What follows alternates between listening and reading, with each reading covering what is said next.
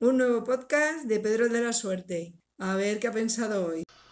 Muy buenas, bienvenidos a la tómbola, a la tómbola. Otro perrito piloto, otro título que le vamos a regalar por la cara. Vengan y jueguen, jueguen que les va a tocar. Solo tienen que llevarse las papeletas gratuitas y les va a tocar un título de la ESO, un título de bachillerato y un título de FP por la cara. Bueno, hoy no vengo a reivindicar, ni vengo a quejarme, ni nada, porque esto es un problema menor. Hay gente que ha muerto, hay gente que se juega la vida, hay gente que se ha quedado sin trabajo, hay gente sufriendo. Y vengo ya aquí a contaros mirongas de la educación. Pues sí, la verdad es que es un problema menor, menor. Pero que sea un problema menor no quiere decir que no tenga también su aquel y que, bueno, la información siempre está bien, ¿vale? Eh, os he contado ya en alguno de estos podcasts que se iba a producir un aprobado general. Dices, joder, ¿vas a contar otra vez lo mismo? Bueno, por un poquito de matizaciones, hay un poquito de matizaciones. O sea, quiere que titule la gente por, mm, por defectos de forma, flipad un poquito, sí, por defectos de forma, da igual el defecto de forma, porque si lo has hecho todo bien, pues es que, a ver, hay que ponerse en contacto con los alumnos y dices, bueno, pero es que los alumnos han puesto contacto conmigo, pues es que había que haberlo localizado, si le dices que, que ya los había examinado antes, que ya les habías puesto las pruebas de pues eh, te dicen que es que no valían o te dicen, te dicen y te dicen. El caso es que están eliminando responsabilidades y tú dices, bueno, pero eso para aprobar algún módulo. Bueno, van a aprobar a gente asignaturas a tutiplén. Sé de buena tinta que se van a aprobar a gente que está en cuarto de la ESO y no solo le han quedado un puñado en cuarto de la ESO que se la van a aprobar, sino que también les van a aprobar las que tenía pendientes de tercero, de segundo, y de primero de la ESO.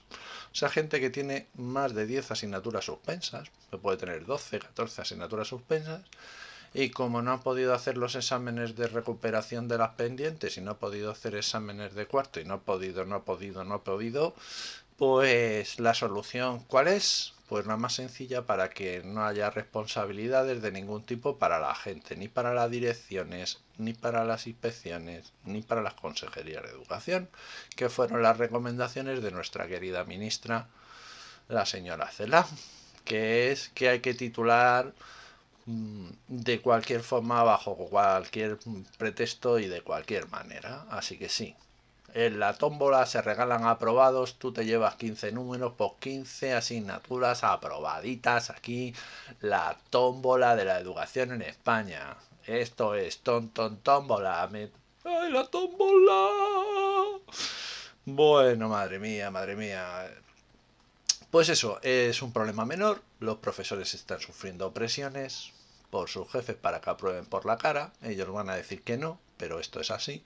Pero claro, viendo las presiones que está sufriendo la Guardia Civil, viendo las presiones que están sufriendo los médicos, viendo las presiones que está sufriendo todo el mundo, pues la verdad es que esto, como os decía al principio, importancia, importancia más bien poca. Muy, muy poquita. Pero bueno, en mi sector profesional, que es la educación pública, pues eh, es lo que hay y es lo que quería contaros, ¿no? Eso está pasando eso va a pasar. La gente de FP y ciclos superiores estamos ahí resistiéndonos, pero nadie nos contesta a la pregunta del millón. La pregunta del millón es, ¿qué va a pasar si un alumno no quiere hacer el examen final?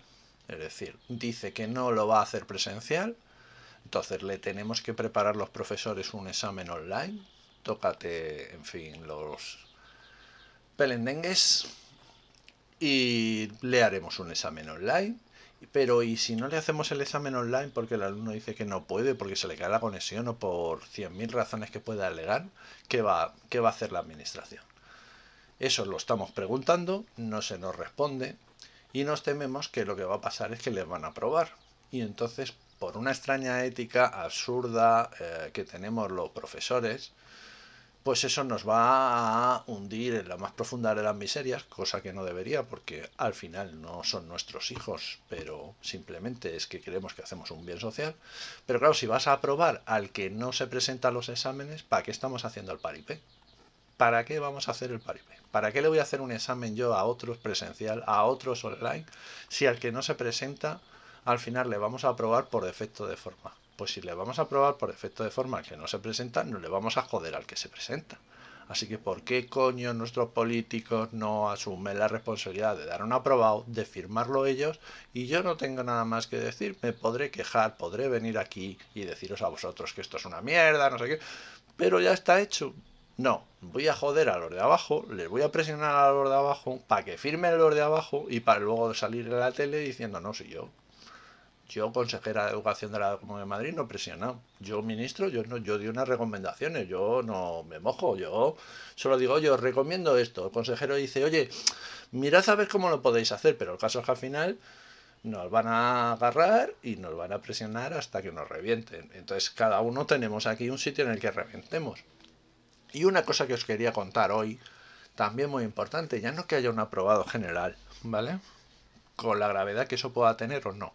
El problema va a ser las cicatrices que va a dejar esto en los profesores. Estas presiones que estamos sufriendo mm, pueden ser el, vaso, o sea, perdón, la gota que colme el vaso.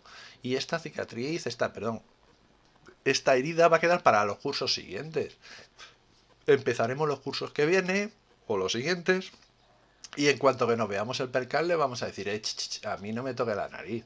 Sea, que me que los mandas a casa a los chavales o que hay que empezar a hacer exámenes online, vea, si los vas a probar al final, a mí que me estás contando. O sea, vamos a andar tocándole las narices a los chicos, a los profesores y a todo el mundo para que al final me presiones para probarlos por la cara por defecto de forma. Esa cicatriz quedará.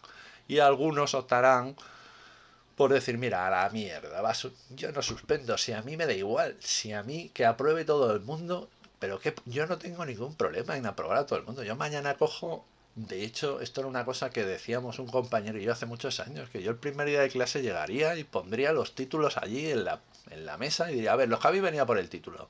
Coger el puto título, os lo lleváis a casa y dentro de dos años os lo firmo y Santas Pascuas. Dejar de dar el coñozo. Ahora, los que habéis venido a aprender, esos tenéis que venir todos los días a clase y dar aquí el callo y aguantarme a mis explicaciones y hacer todas las prácticas y sudar tinta china. Y va a ser más cómodo para nosotros, para los alumnos, para todo el mundo. Se van a quedar los alumnos interesados que realmente van a ser los que van a aprender, que al final van a ser realmente los que van a encontrar un trabajo, porque esto hay que tener un título por la cara, como comprenderéis. O sea, los empresarios gilipollas no son. En fin, ocurre que algunos se van a aprovechar y, en fin, bueno, no quiero meterme en esto. Pero la cicatriz va a quedar, claro que va a quedar. O sea, a mí si me empiezan a tocar mucho, mucho las narices, pues al año que viene digo, mira, aprobaos todos, a la mierda. Me la sopla todo y a mí no me toquéis más las narices. Y ya está. ¿Que no lo hacemos? Pues no lo hacemos por lo que no lo hacemos, pero todos los vasos se llenan, ¿vale? Que esto de nuevo es un problema menor, por supuesto, lo vuelvo a decir comparado con lo que tienen que estar sufriendo muchísima gente por ahí, vamos, esto es una mierda. Pero es una cosa que puede ocurrir, ¿vale? Y que, que cada uno tenemos una ética y, y cada uno tenemos un vaso y está lleno hasta un sitio. Entonces, bueno, pues que sepamos que las decisiones que se toman ahora no solo van a afectar a este curso, sino que afectarán a los cursos que vienen, afectarán a las generaciones que vienen y que, bueno, ya veremos dónde acaba esto. ¿Que hay cosas más graves? Pues sí, chicos, hay cosas más graves. Yo os cuento lo que yo veo en el ámbito que yo veo. Supongo que los demás estarán contando las cosas que ven en el ámbito en el que viven.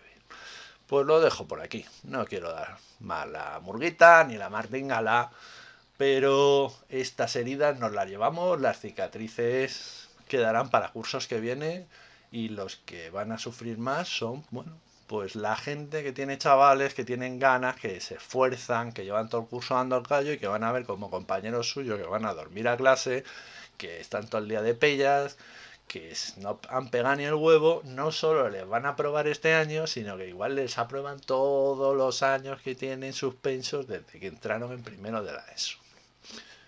En mi opinión, indignante, esto es algo alucinante, es, no sé, perplejo estoy, la verdad, es que, es que no me lo puedo creer muy bien. No sé por qué se toman estas medidas, bueno, sí lo sé, es para escurrir el punto, todo el mundo lo que no quiere es problemas, no quiere reclamaciones, no quiere responsabilidades legales, y entonces, eh, están haciendo esto. Nada más que en vez de decir, oye, como no queremos responsabilidades legales, lo digo yo por decreto, aprobado todo el mundo y a tomar viento, no.